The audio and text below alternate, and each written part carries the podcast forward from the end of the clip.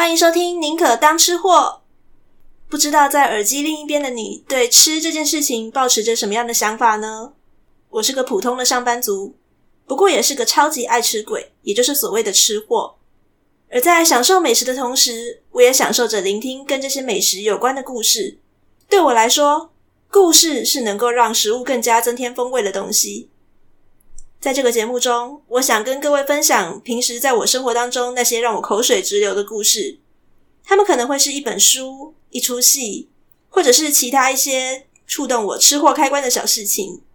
当然啦，每集我也会介绍这些香喷喷的料理。你会有机会听见我上某家餐厅的心得，也可能会听到我因为某个故事的启发，决定亲自下厨做实验，并且带来的一些感想。准备好了吗？一起来听吃货分享心情吧。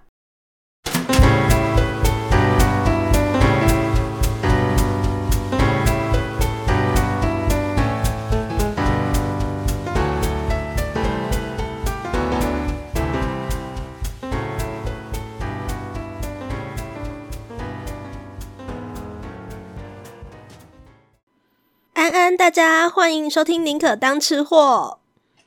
在经过了两个多月这么烦闷的日子之后呢，终于在七月二十七，也就是下礼拜的时候呢，我们可以迎来了降为二级，大家的日子可以稍微正常一点了。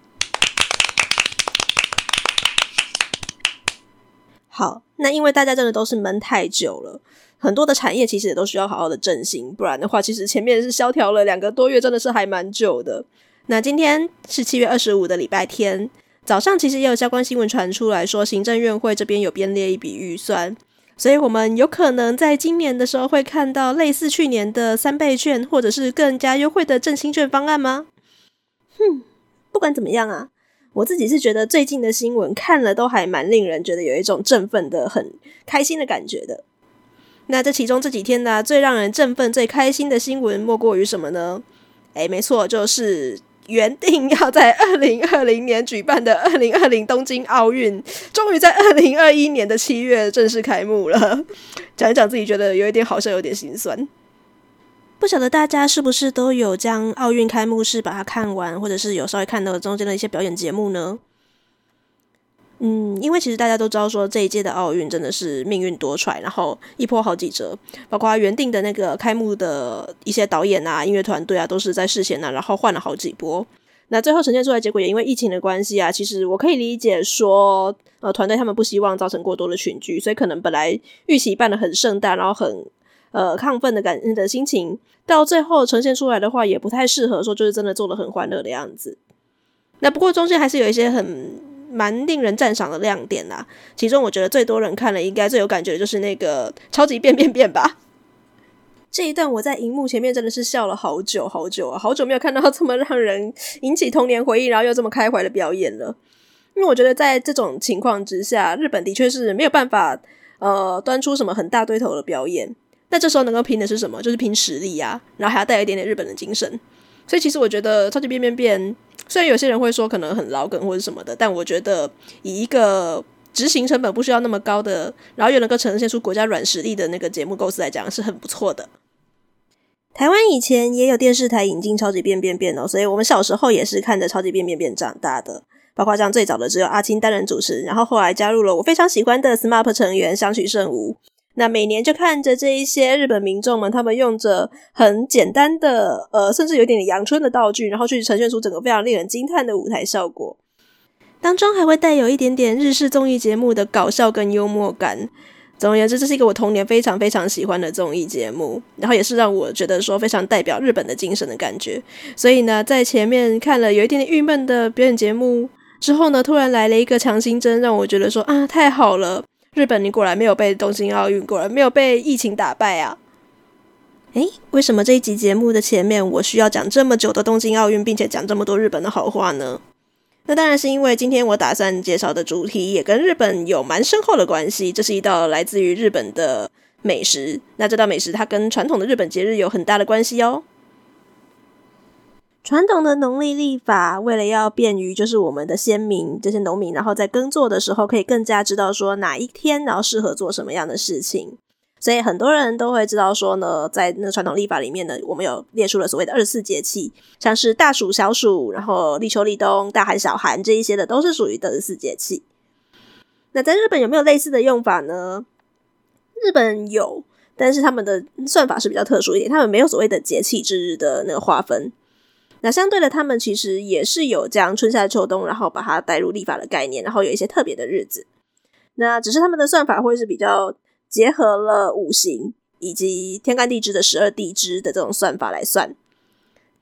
虽然没有像我们有到二十四个节气这么多的节日，把它一一划分出来。不过立秋、立春、立冬、立夏这一些节日比较大的四个春夏秋冬季节还是有的。那这个算法怎么算呢？我觉得是相当的有趣哟。春夏秋冬对应到五行当中的春是木，然后秋是金，然后冬是水，火是夏。这样子的话呢，就可以知道说它的哪一天，然后是例如说木日、金日、火日、水日这样子四个季节，然后就分别对应到立秋、立冬、立夏、立春四个季节。那大家会想说，五行里面不是还有一个土吗？土是怎么算的呢？土呢，指的就是在，例如说，呃，春夏之间好了，在立春到立夏之间，他们的前面大概十八或者是十九天左右这一段时间呢，以日本来讲就会叫做土用，也就是所谓的土用。所以啊，那个每年的那个算法就会有金、木、水、火。这四个是代表季节，然后中间过渡的这些日子呢，会有四次，这四次就被称为土用土用。然后刚刚有说过了嘛，如果大家刚刚有仔细听的话，土用它是其实是一段时间的，大概十八天或十九天都有。那这一段时间呢，它是怎么样计算的？例如说土用的第一天，呃，这段时间的那个算法就是用十二地支的那个排序来算下去，所以土用第一天就会是土用子日。第二天土用丑日，然后呢，以此类推，子丑寅卯辰巳午未这样下去。但是地支只有十二个嘛，所以十八到十九天这样子的话，总会有的算完，然后需要再重新轮流的时候。所以有的时候像土用子日、土用丑日这一些都会出现一支丑、二支丑，就是第一个子日，第二个第二个子日，第一个丑日，第二个丑日这样的算法。那我们今天所要讲的主题，其实就是一个对日本人来讲还蛮重要的节日——土用丑日。虽然呢、啊，一年当中会有四次的土用日，但是呢，如果你没有特别讲，你只是单纯把土用丑日、土用のうしの日这个词，然后它特别讲出来的话，通常指的就会是夏天这一段的土用丑日。 那以今年来讲的话呢，就会落在七月二十八，也就是礼拜三的时候哦。既然一年会有四次的土用。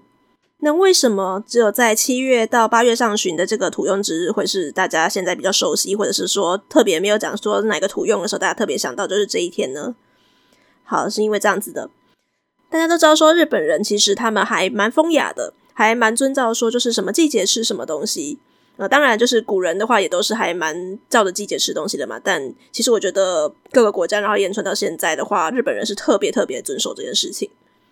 那本来呀、啊，在土用之日的时候啊，刚刚所说的“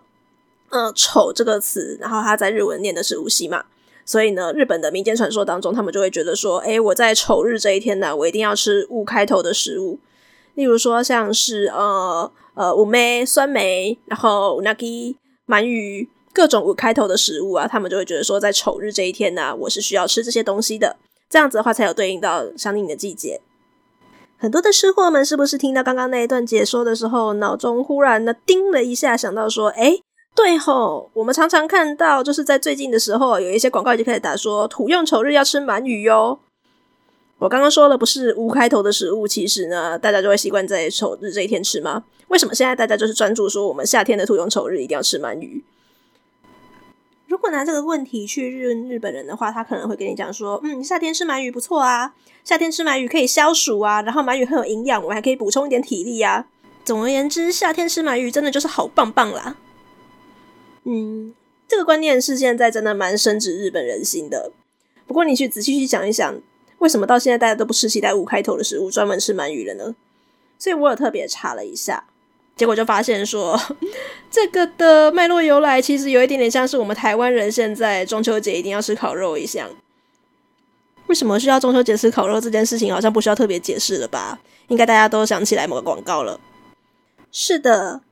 夏天土用丑日吃鳗鱼可以补精力这件事情，它本身呢就是一个经过了巧妙的预测人的心理，然后呢所制造出来的一个广告哄抬出来的结果。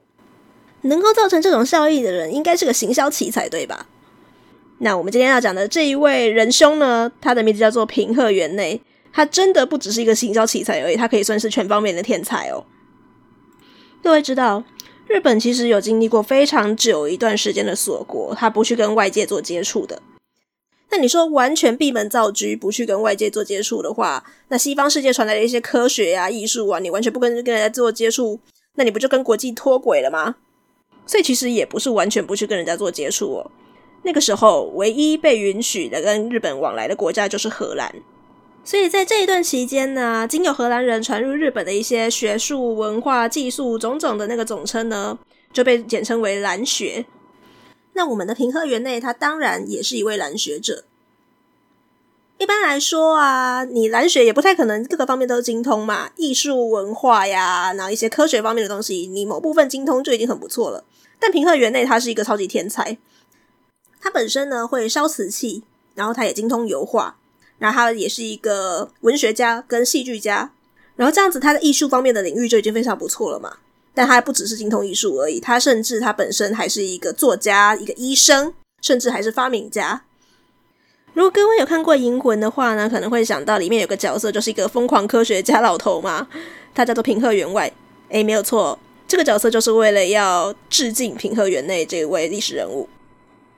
关于平贺源内在科学或者是在艺术方面的成就啊，其实大家如果有兴趣的话，可以稍微 Google 一下，就可以看到非常多非常的发现。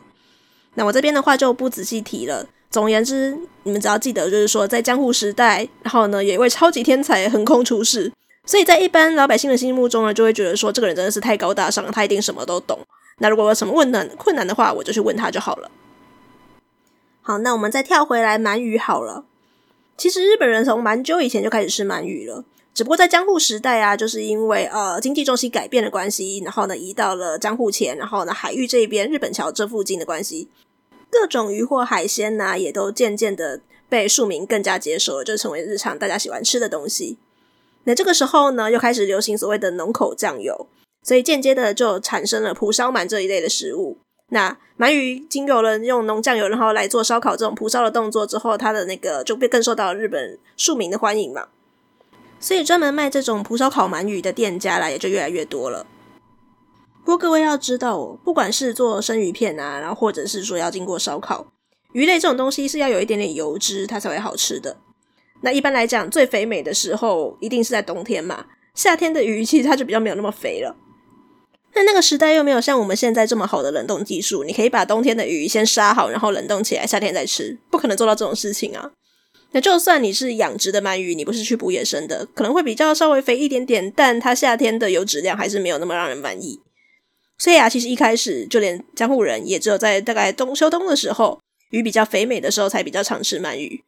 那这些开鳗鱼店的就很惨了，他们到夏天的时候就没什么生意了。所以啊，有一位鳗鱼店老板，他就觉得说，这样子过去，这样子下去的话，他的日子实在是太苦了，鳗鱼店要经营不下去了啦。所以他就去问平贺源内说：“平贺大师，你帮我想想办法吧，我夏天我的鳗鱼都卖不出去，怎么办？”那平贺源内想了想之后，他想出一个解决之道，他就跟老板讲说：“嗯，你在你的店门口贴一张告示，那上面就写说，红李子瓦土用的无锡，本日是土用之丑日。”这一句话，它其实就是没有太多所讲什么，它就是直接跟你讲说，今天是土用丑日，应该要吃乌开头的食物哦。那我们是鳗鱼专卖店，我们卖的是乌那吉鳗鱼，那你看了也知道是什么意思吧？这个故事有一些版本啊，他还会再多说，就是平贺源内还多撒币子，多给了老板一些意见，就是说除了这句话之外，你还要再写说鳗鱼是可以补充精力的。那还有的版本更夸张，就会讲说平贺源内他既然是一个画画那大画家。所以呢，他还会教老板，然后写说你在旁边要画一条看起来很有活力的鳗鱼。好了，不管哪一个版本，虽然呢夏天的鳗鱼它口感比较差，就是没有像冬天那样肥嫩嫩油滋滋的，非常香，非常好吃。但老实讲，它里面的一些维生素 B 群这些营养成分的话呢，都还是还不错的，也在夏天吃还蛮适合消暑，可以补充一些营养。所以严格说起来，平和园内没有广告不实了。到了现在，其实口感问题也差不多被解决了。首先是因为我像我刚刚说的冷冻技术非常的发达了，再来台湾其实养殖鳗鱼非常厉害，我们养殖鳗鱼的那个等级是可以外销到日本去的等级哦。所以其实我们现在要吃到在夏天吃好吃的鳗鱼，基本上呢是一件非常简单的事情。那休息一下，等等就来跟大家谈谈几道适合在夏天吃的鳗鱼料理喽。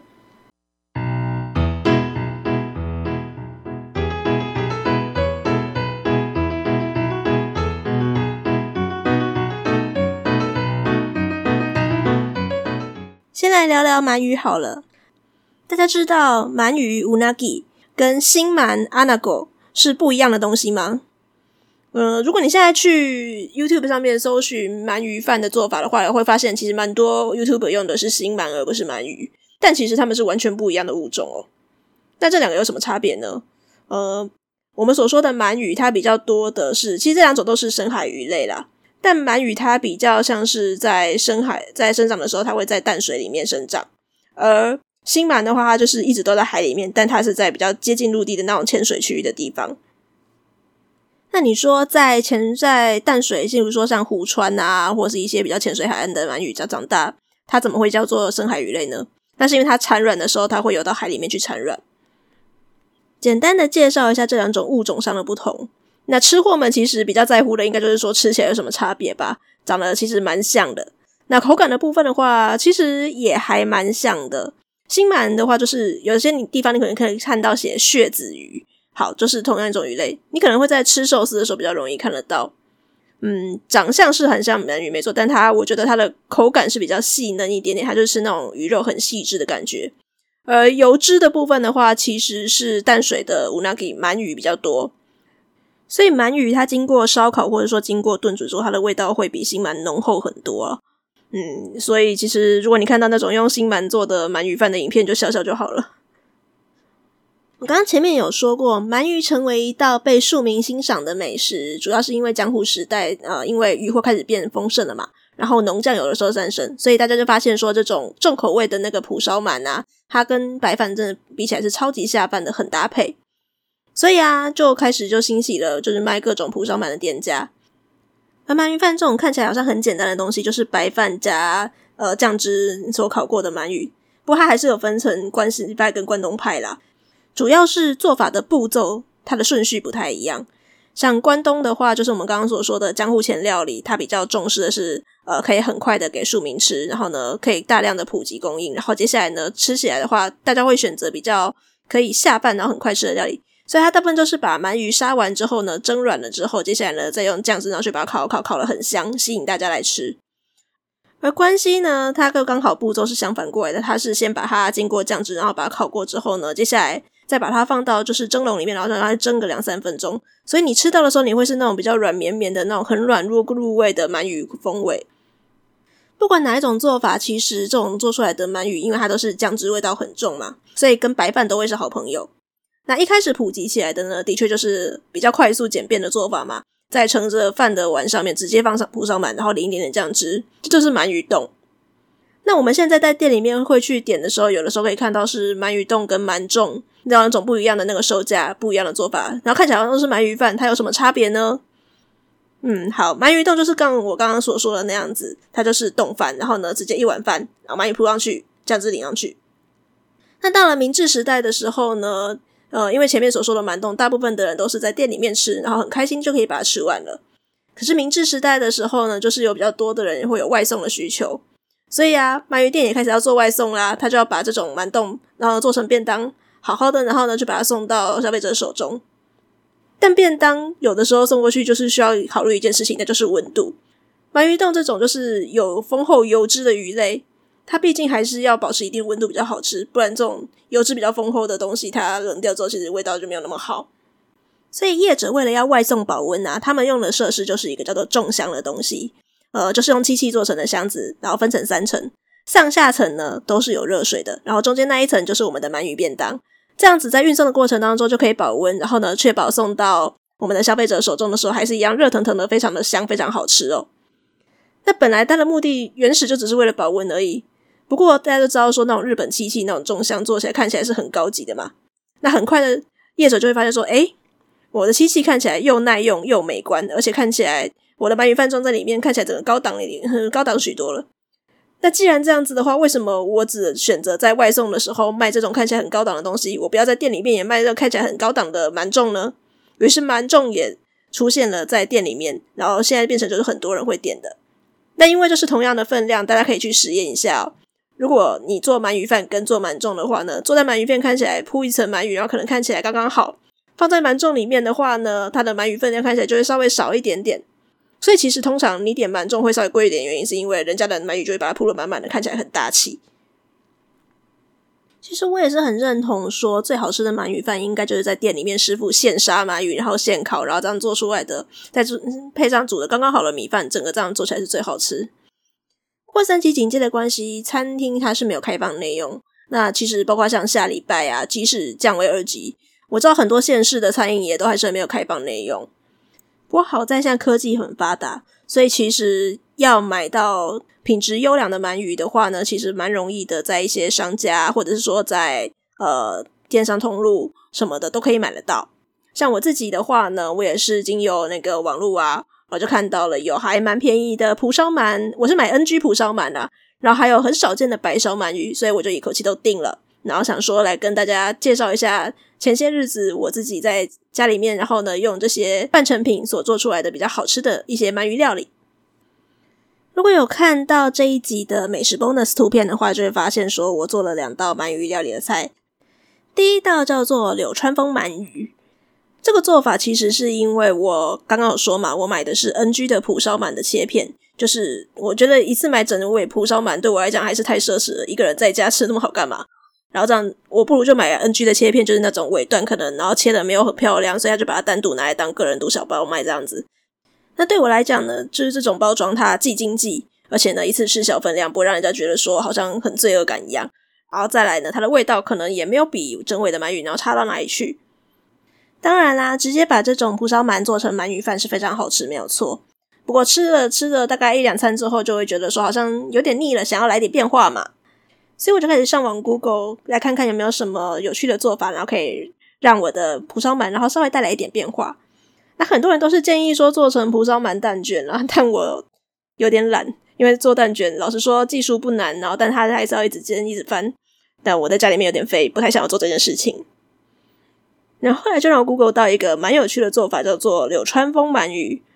那柳川其实是九州福冈一个地名。这个地方也是蛮盛行吃一些泥鳅啊、鳗鱼之类的。那他们当地就有一个乡土料理叫做柳川锅。柳川锅原始的做法其实就是用泥鳅来做。那当然就是后来现在鳗鱼比较容易取得嘛，而且鳗鱼的油脂感比较好，所以很多人也会用鳗鱼来做这道菜。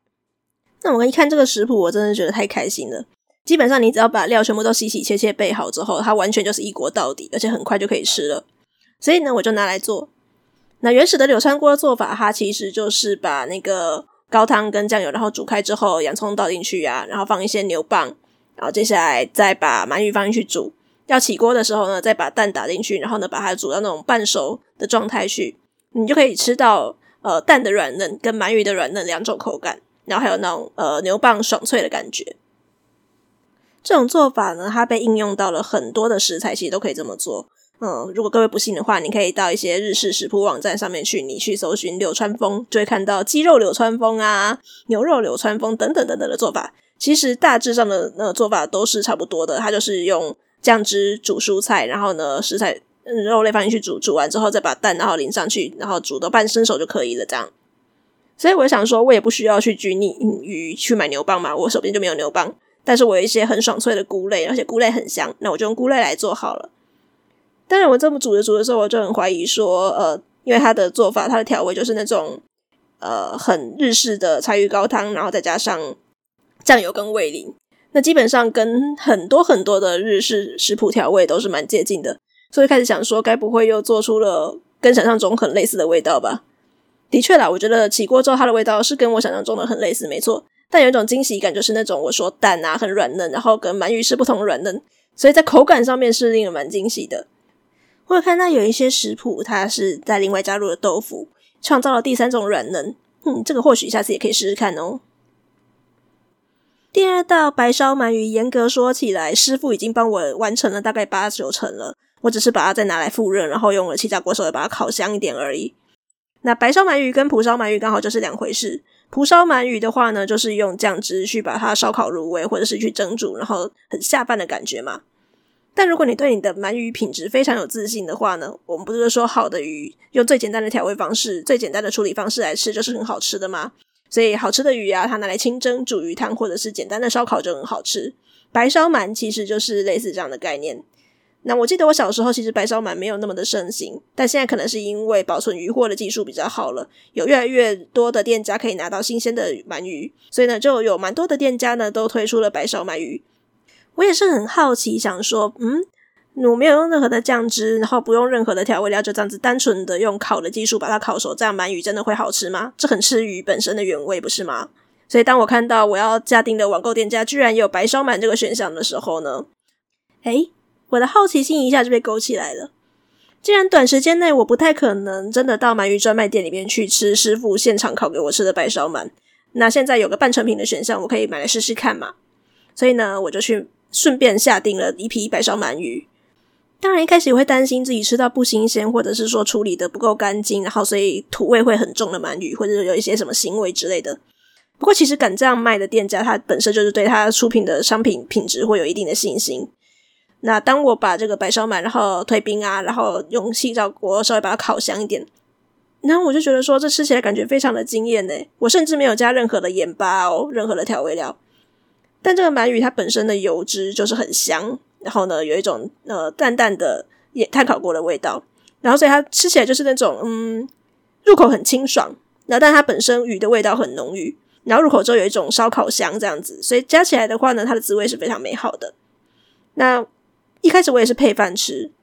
吃了大概几口之后呢，如果想要来点变化的话呢，也是一样，呃，可以加盐巴，或是呢加酱油，或者是呢加一些山椒粉之类的。那我还配海苔吃，最后还像名古屋的那个鳗鱼三吃这样子呢，把它做成了茶泡饭。我觉得它的变化真的是千变万化，很多端诶。所以如果吃腻了蒲烧鳗的同学们，如果想要吃吃看鳗鱼的话，也可以试试看白烧这种做法哦。最近这几天，因为真的看到了很多令人心情非常振奋的好消息，然后我又吃到了好吃的鳗鱼料理。今天在整个录音的时候，我的心情真的是蛮雀跃又激动的。不晓得各位吃货是不是也很喜欢吃鳗鱼呢？如果你听了这一段，你觉得肚子饿饿的，好想好想吃油脂丰富，然后香气四溢的鳗鱼饭的话呢，不要忘记礼拜三就是土用丑日哦。让我们期待吃了这种有一点点小高级的鳗鱼料理之后呢，那为自己除了为夏天补充精力以外，也能够让自己带来更多更多值得期待的好事情。我本人呢，在礼拜二七月二十七的时候呢，终于要结束我防控的日子，进公司上班了。家里面当然也会提醒我说，不要掉以轻心，好好的注意防疫。不过对我来讲，能够踏出家门来的话，还是蛮值得期待的。这段时间，台湾人们都辛苦了，大家都做得很棒，让我们不要掉以轻心，继续的加油，好好的守护住我们这块土地，好好守护住我们每个人的身体。那如果你符合了打疫苗的资格，就赶快去打吧。如果你喜欢我们宁可当吃货这个节目的话，不要忘记帮我分享给你们的亲朋好友们，让更多更多的人听到这个节目。如果用的是 Apple Podcast 的话呢，留一些鼓励的话给我，五星评论加订阅，让我有更多更多的动力。寻找更多美食、更多的故事讲给大家听。如果你不是用 Apple Podcast 的朋友也没有关系哟，我们的脸书跟 IG 宁可当吃货都可以来找我聊聊天，而且每一集我都会附上一些相关的文字叙述、相关的照片，并且还会再附上美食 bonus 图片哦。好，那我是克宁，宁可当吃货，我们下个礼拜再见了，拜拜。